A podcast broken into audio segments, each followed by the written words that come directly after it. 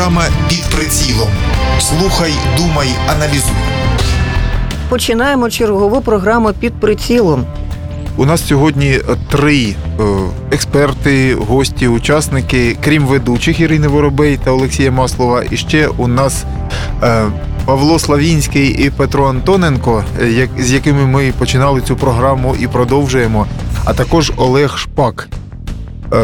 Знають його чернігівці як е, кореспондента, журналіста, газетяра, е, а тепер він іще і військовий кореспондент. ще актор. І не просто шпак, а Яновський шпак. Е, Сьогодні ми все ж таки будемо намагатися розбиратися з тими з тією інформацією, яку написали за два тижні наші колеги. А для початку нам би необхідно було поговорити про те, от що наші гості протягом двох тижнів читали, що дивилися та бачили, що їх здивувало, які теми от ви особисто персонально вважаєте головними, про які говорили, які обговорювали, слухали та читали. І ви, і мешканці Чернігова. Або ж ще один нюанс дуже важливий. Можливо, про щось не писали і не говорили, а варто було. Це теж треба згадати, якщо було так. А от у Петра Яковича запитаємо, про що не писали, а варто було. Як завжди, я не вперше хочу сказати, мізерно писали про величезні історичні події, сторіччя нашої незалежності, сторіччя Круту з днями, і День Соборності і так далі. Це до того скупо висвітлювалося у- розряді мало не якоїсь там хроніки такої. Ну, а писали більше про е, пригоди е, напівкримінального плану, характеру там які, на жаль, трапляються. Закриття 10-ї школи, аварія на Любецькій, коли маршрутка в'їхала в тролейбус, і так далі. і так далі. Про це писали щедро. Павле, ваші враження, ваші спостереження. Я згоден з паном Петром, е, оскільки е, акцент на історичні події такі масштабні і такі знакові для України. Е, Майже нічого, ніяких аналітичних паралелей того часу з нинішніми. Е, Майже нічого. Я не бачу, як йде підготовка до святкування Героїв Крут. Е, День Соборності він був такий совєтсько-примітивний. Ну, як завжди, хтось з можновладців щось сказав, причому такого аля брежнівського характеру. Тобто настільки воно навіть е, коли, коли свято такого масштабу відбувається, святкується таким чином, е, у пересічних громадян, я так на мою думку, навіть якась відраза до, до свята. Ну, це моя особиста, але я думаю, що для молоді е, свято Соборності воно жодного значення, ну не те, щоб жодного значення, але немає е, тієї глибин, глибини, і це здебільшого через те, яким чином воно святкується і яким чином воно висвітлюється. Олеже, е, я точно знаю, що тема 10-ї школи близька для е, ну і для вас, зокрема, і для ваших друзів, адже деякі з них е, дітей водять саме в цю школу. Це ми вже говоримо про те, про що все-таки писали і що показували. Ну, Десята писав- школа. Там просто підписались, ну не підписалися, а запросили до участі в цій акції учасників АТО. Мене як військового кореспондента запросили. Ви, як військовий кореспондент, були в 10-й школі. Був звичайно. Ви особисто бачили приміщення? Ви бачите Так. там, там дійсно воно потребує ремонту? Там потребує ремонту та прибудова, за якою почався весь цей сирбор. Ну я не розумію, навіщо веселяти всю школу, якщо можна просто закрити цю прибудову і перебудувати її. як Що про це на телебаченні розповідали? Про це на телебаченні е, розповідали і розповідають регулярно. По, е, по кілька на кожному каналі по кілька було матеріалів, починаючи від того, як постала ця проблема.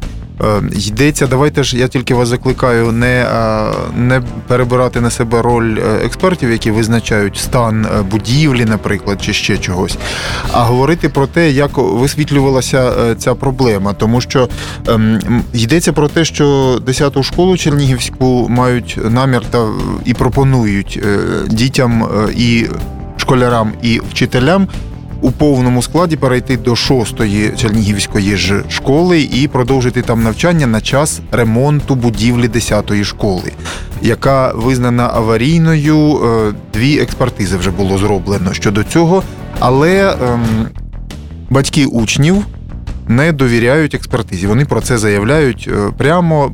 От це в матеріалах точно є за змістом.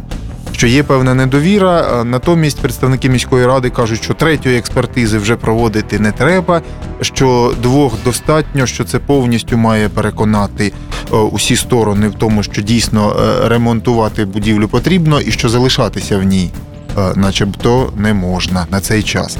От тут е, мене е, ось що насторожує. Довелося е, спілкуватися з батьками учнів, і вони висловлюють побоювання щодо того, що вся ця історія має відношення до інтересів певних е, бізнесових кіл, е, потенційних забудовників до е, цих земельних ділянок, привабливих у центрі міста, які знаходяться на вулиці, наприклад, Попудренка. Так А про це пишуть чи але про розповідають е, в але про в це сюжетах на телебаченні? Фактично, ну майже не нічого немає в е, інформаційних матеріалах, які цього приводу. Ну, в інтернетних варіантах була інформація все ж таки про 10-ту школу. Так, так була. Ну я бо ну це резонансна якась подія. ну, дуже схоже на осінні сюжети, е, коли, е, ну, наприклад, я проблеми в цьому не бачу. Тобто є державна експертиза, яка показує, що будівля аварійна на час ремонту треба убезпечити учнів. Е, Ну, в, чому?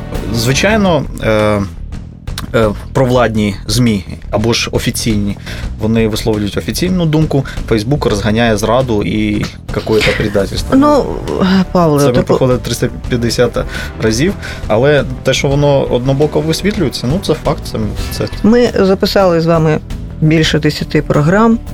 І весь цей час, а це ми можемо будемо е, можемо робити підсумки невеликі е, своєї роботи. Ми зрозуміли, що існують журналістські стандарти, за якими б і мусили працювати журналісти. Йдеться про об'єктивність, точність, достовірність. Ну і збалансованість іще ж думок е, дуже важливий е, такий е, параметр. я, так? я, я зрозумів, до чого ви. Питання в тому, що.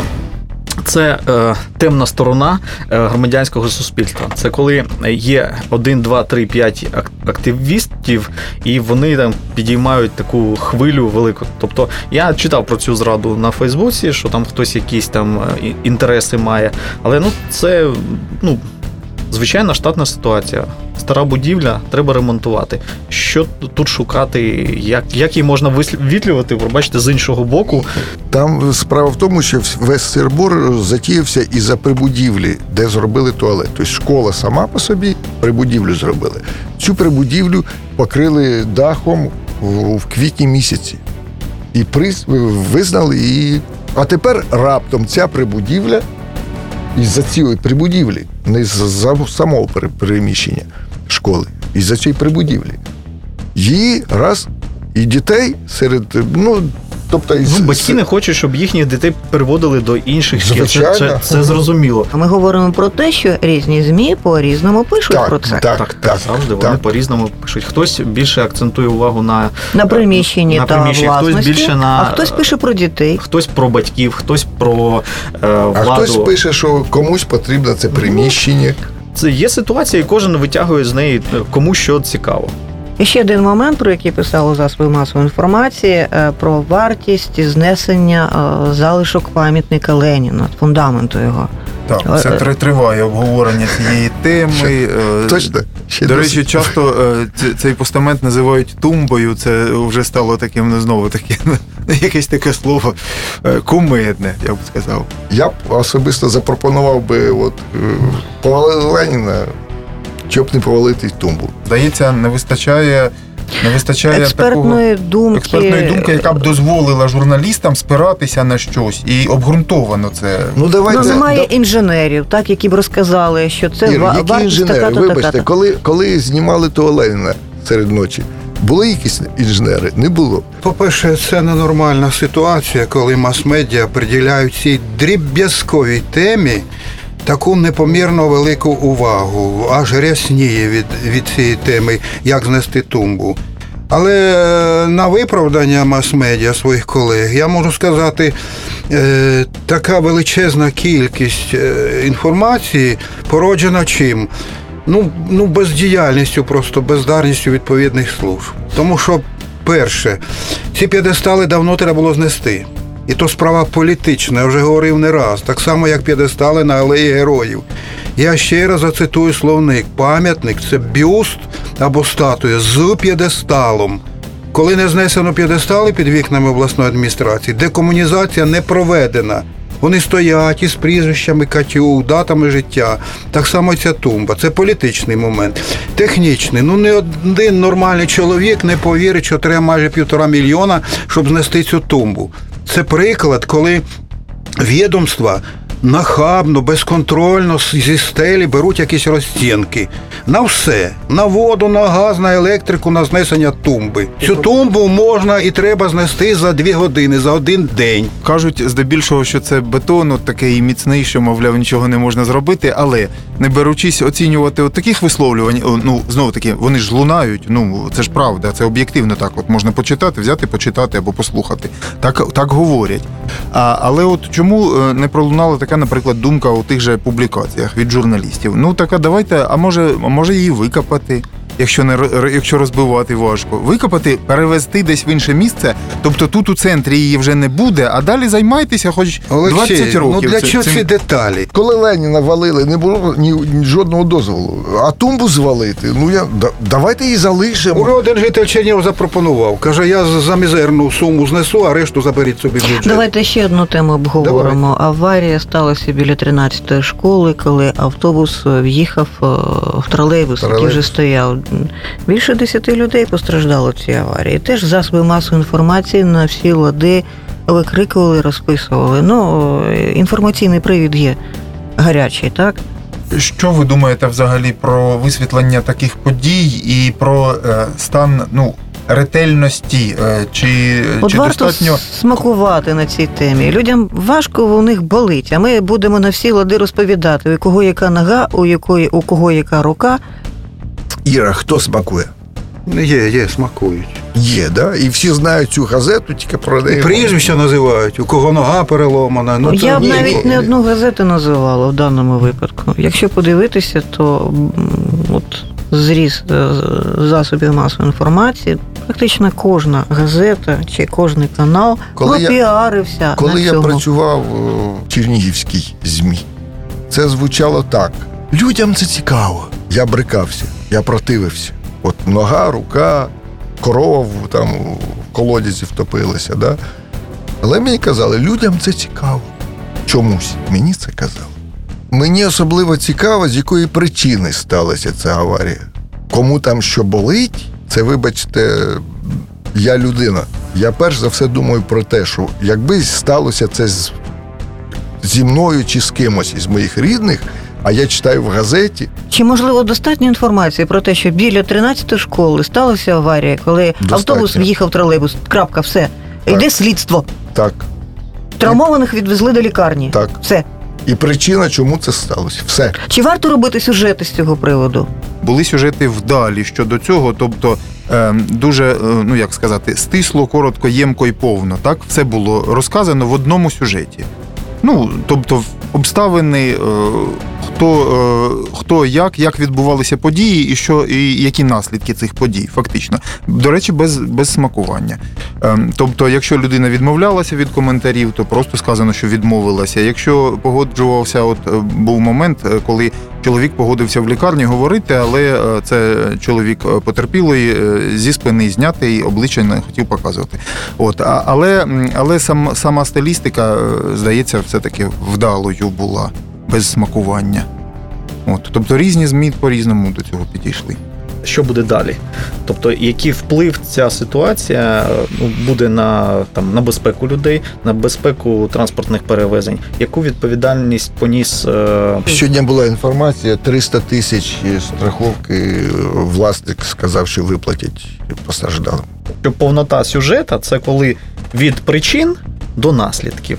А якщо просто береться суха подія і там якийсь аспект смакується, це вже якийсь не, не А це за стандартами, коли ми будемо ще робити від причин до наслідків. Можливо, для новин А достатньо де стандарт? а, А, для, для новин тільки подія і Події. Це, це ну так, про це ж мова. Це залежить же від жанру. Тобто був жанр репортажу, е, ма- йшлося про це. Тобто, як для репортажу це було ну зроблено добре. А далі вже це має А бути далі аналітика. аналітика. Ну інший інший жанр. Я інший хочу додати про події, наслідки. Щодо події, безумовно, лізти з телекамерою, фотоапаратом у лікарню і знімати і так далі.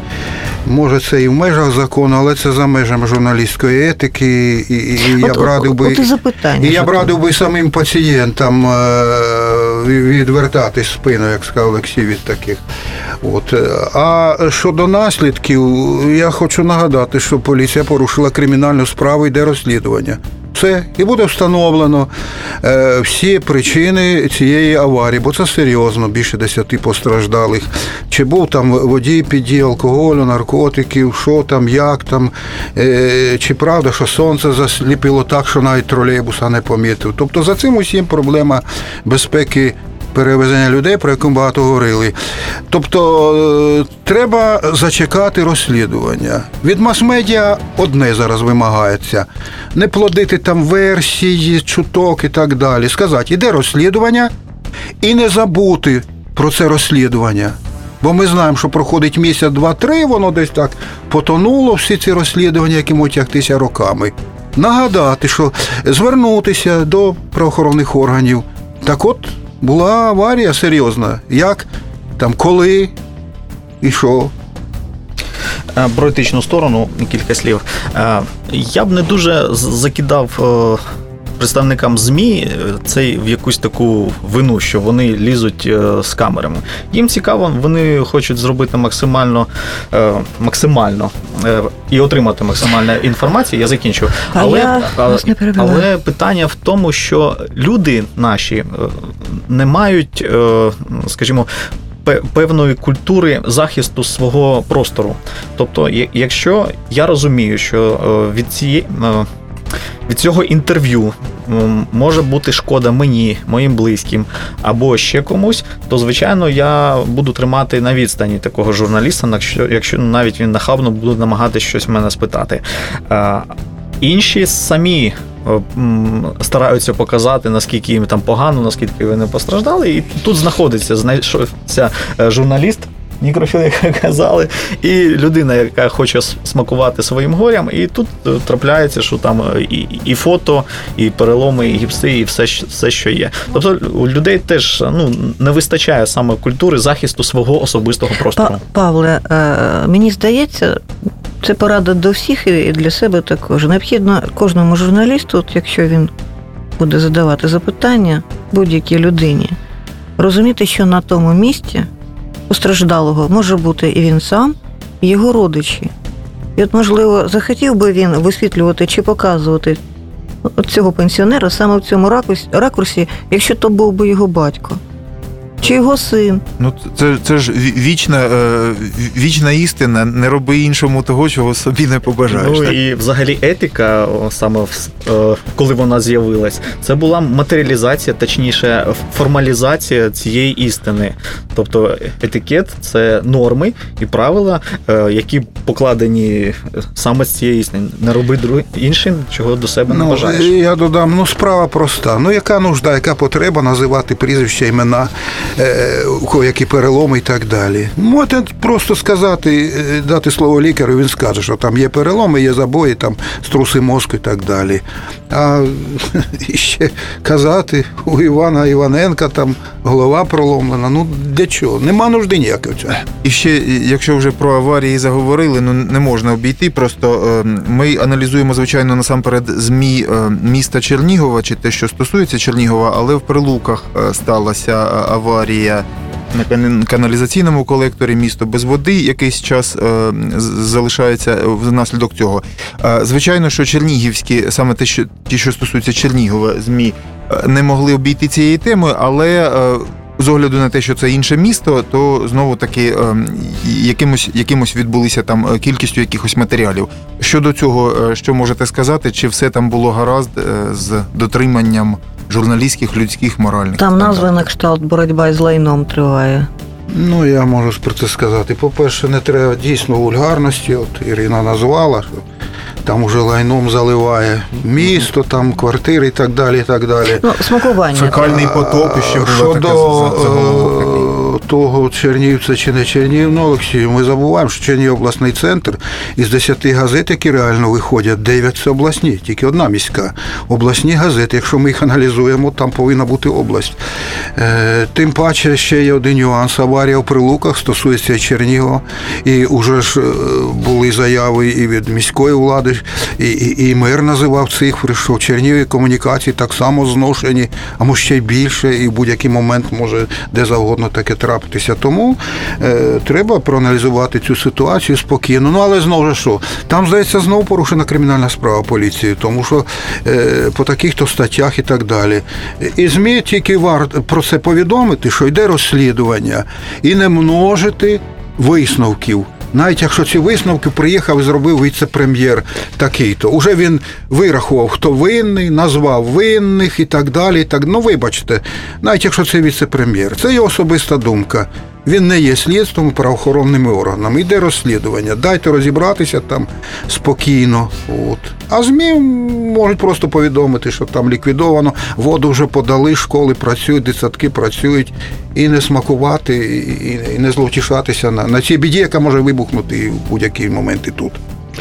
Ми про це, мабуть, у листопаді говорили, що якщо це е, новини, то це просто фактаж.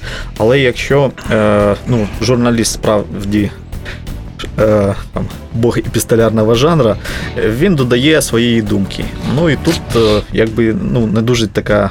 Гарна ситуація трапляється. Тобто, якщо людина, журналіст, ну додає свої думки, свої аналітики, свої висновки якісь, але якщо вони справді в лайні, то ну, це не дуже гарно. І тут цей журналіст постає в такому цікавому ракурсі. Олеже, от е, тобі доводиться е, висвітлювати події, які ну дуже серйозні і дуже небезпечні, так? Е, тепер, коли тут знаходишся на мирній території, як воно все виглядає? Оце цікаво, з точки зору військового кореспондента, який бачив, напевне, спілкувався з людьми, які в дуже скрутних ситуаціях, так? От тепер, е, чи не ну, якісь є такі цікаві спостереження, висновки щодо от, на, на базі порівняння? Ну от Олеже, я просто доповню. Е, Дивіться, як е, вам інколи приходиться писати про теми, які важко розповідати, так? Інколи існує інформація і про загибель людей. Найстрашніше, що може бути. От я е, хочу, щоб ви про етику згадали військову етику журналіста. Олеже, ну вам ви ж пишете інформацію, коли е, йдеться про загибель військових. Так, так, так. Що ніколи робити ви не, не станете? Ніколи, ніколи, по-перше, ніколи не називаються прізвища загиблих, поки не попередять про загибель їх рідних. Фотографії показуєте? Ніколи. Це не те, що там заборонено, це можна, але це етика, поки рідні не дізнаються від. Ну, я не буду зараз розповідати, це може колись потім. Да? Я знаю, що було зірвано мінімум дві операції завдяки в лапках е, Вчасно надана інформація в ЗМІ. телебачення. Можливо, треба нашим журналістам трохи повчитись у військових, оскільки там прораховуються ризики. Тобто, е, які е, наслідки несе той матеріал, який готується до виходу. І тут дуже важливо, що тут є і е, якісь стратегічні аспекти, є етичні аспекти. І це, ну, це все накопичується. Тому, мабуть, сюжети військових вони такі сухі і нецікаві в, в лапках. А от наші журналісти вони роблять Вони Цікаві. гоняться за сенсацією. і тому ніхто не думає про наслідки. Які наслідки будуть для родичів, які будуть наслідки для всього міста. Ніхто не думає про наслідки взагалі для суспільства, які е, ну що цей сюжет несе, чому навчає, е, які. Можливо, е, психологічні реакції будуть там у суспільства або ж у якихось е, окремих людей. Бо це ніхто не думає, бо треба сенсація. У військових не так. А не боїтеся ви, Павло, що як ми будемо рівнятися на військових журналістів, то Я у нас е, А, казав, треба е, то у нас буде виходити так, що всі новини будуть на кшталт е, прес-релізів е, тієї чи іншої структури. Ну добре, я тобі пропоную сенсацію таку, да? Післязавтра відбудеться штурм Ні, ну звісно, Збройних я сил України. Як нам повідом... як повідомив мій друг в 50 там якійсь бригаді, да? відбудеться сенсація. Отак і було. І що? так це на центральних А там просто е, підігнали бронетехніку з тої сторони і зустріли. А штурм був. Ну, не штурм там. То це був сюжет вихід. на, на телебаченні, так? Так. Як мінімум, дві проблеми е, уже ну, якби практично сформульовані. Е, Проблема навчання е, журналістів е, у цих умовах теперішніх. Е, Чи, чи достатньо вони навчені? Ну, це таке можливо риторичне запитання. І чи можливі якісь спеціальні навчання чи тренінги, е, і чи потрібні вони з вашої точки зору? А друге питання про відповідальність. Якщо, е, якщо шкода завдана е, публікацією, то знову таки ми ж можемо лаятися скільки завгодно, але має колись настати відповідальність. У нас просто погано те, що читачі да, не знають цього закону. Якщо тебе звинуватили, там, ну тебе заарештували, там взяли, і в газеті виходить пійманий Петров Сидоров, да, за підозрою, Петров Сидоров має право подати в суд на газету, яка опублікувала його прізвище. Бо доки суд не виніс вирок, що він винен у цьому злочині, ніхто не. Це закон про журналістику. У нас цього ніхто не знає. Подайте в суд, і ви будете багаті. А газета подумає потім, чи друкувати замість С. точка Сидоров повністю. Тобто А в нас Міністерство щось- оборони вже подало в суд на власників цього каналу. Міністерство оборони не подало в суд, бо в нас немає війни, у нас е, АТО.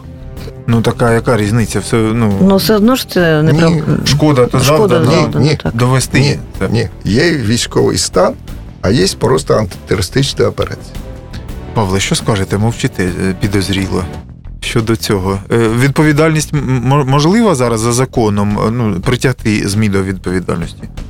Коли, коли завдана шкода, і це до Ми можна зараз говоримо про е, такі речі, які е, вони е, на межі між законом і етикою, і, можливо, більше е, в площині етичних норм, ніж е, протизаконних. Тобто, якщо ці питання там е, прізвища чи там якісь моменти, це закон, тут можна там подати в суд, виграти, не виграти, це вже інша справа. Але коли ми говоримо про шкоду таку довгострокову або ж яку не можна відслідкувати, то це вже в площині етики. Тобто, я думаю, що журналіст, який е, друкує такий сюжет, він навіть не розуміє і не зрозуміє через 3-5 років, що він зробив. А якщо, е, припустимо, шкода мізерна, вона е, ну, шкоди немає матеріальної. Але людина ну, постраждала морально, це її принизило е, або ж е, якось вразило. Де та межа, як виміряти цю шкоду, щоб е, там говорити про якесь відшкодування? От це вже лежить в площині етики і саме е, морально-етичних норм журналіста. Якщо йому фіолетово, то він буде друкувати, і е, в нього не сумління, нічого не буде його гризти. Це для нього нормально. І в нього буде аудиторія, яка буде це смакувати. Якщо можна, я прошу кожного з вас коротко, це як бліцем, Олеже. От ви е, вперше були е, гостем цієї нашої програми. А е, от який результат нашої розмови, як ви вважаєте? Який підсумок у вас? Ну, мені дуже приємно було з вами зустрітися. Ну і я теж радий знову бути, бо більше двох місяців, мабуть, мене не було на передачі. І це цікаво. І в мене більш оптимістично. Все, ну, все ж таки думка. Я ну, навіть за ті скільки там менше ніж півроку ми цьому процесі. Ну, я вважаю, якийсь вплив є. І е, я все ж таки вірю, що наші журналісти досить е, професійні люди. Вони все ж таки е, бажають користі в першу чергу нашому суспільству. І тому е, я вірю, що вони трошки більше будуть думати далі, що і як висвітлювати. Така програма потрібна, інакше нашу ми більше як півроку її вели і ведемо. Е, Медіа такі, які є суспільство, а суспільство в значній мірі таке, як і медіа, тут е, що тут поробиш. І я ще раз хочу закликати до споживачів медіа. Звернутися читачі, телеглядачі, радіослухачі, спокійно ставтеся до повідомлень мас-медіа. Не забувайте, що вони в значній мірі заангажовані, е, пишуть іноді не те, що неправду, а таку напівправду або частинку правди. Тому не хапайте все з льоту на віру. Думайте, аналізуйте, дивіться різні медіа. От. е, А до журналістів пам'ятайте, що вас слухають, читають тисячі, десятки тисяч людей. І зважуйте кожне слово. Один із матеріалів був про день обіймів. Е, Є такий день обіймів, так? І, і от там е, журналіст е, каже у начитці: е, за традицією у цей день можна обіймати будь-кого, навіть незнайомих людей. Речі. Я ж кажу, е, До знайомих ніколи під. це з, точки зору журналістських стандартів не, дуже правильно сказано, а з іншого боку, ну це, це оптимістично, ну правда? Можна обійняти будь-кого, навіть незнайомого. Ну, да. Нам, е, як завжди, дуже приємно спілкуватися з нашими експертами. Не можу не нагадати, що Петро Якович приїжджає до нас кожної суботи з Куликівки. Тобто, аби потрапити. Павло Славінський приїхав із Києва. А пана Олега ми взагалі витягли. Він З війни. З війни, так. Так що дякую нашим експертам і е, будьте нашими гостями наступних наступних програмах. Дякую. Дякуємо вам. Дякую вам, запрошуйте. Програму здійснено в рамках проекту Дивись, думай, аналізуй за підтримки фонду розвитку змі Посольства США в Україні. Погляди авторів не обов'язково збігаються з офіційною позицією уряду США. Програма під прицілом. Що з тобою буде завтра, залежить від того, наскільки ти уважний сьогодні. Слухай, думай, аналізуй.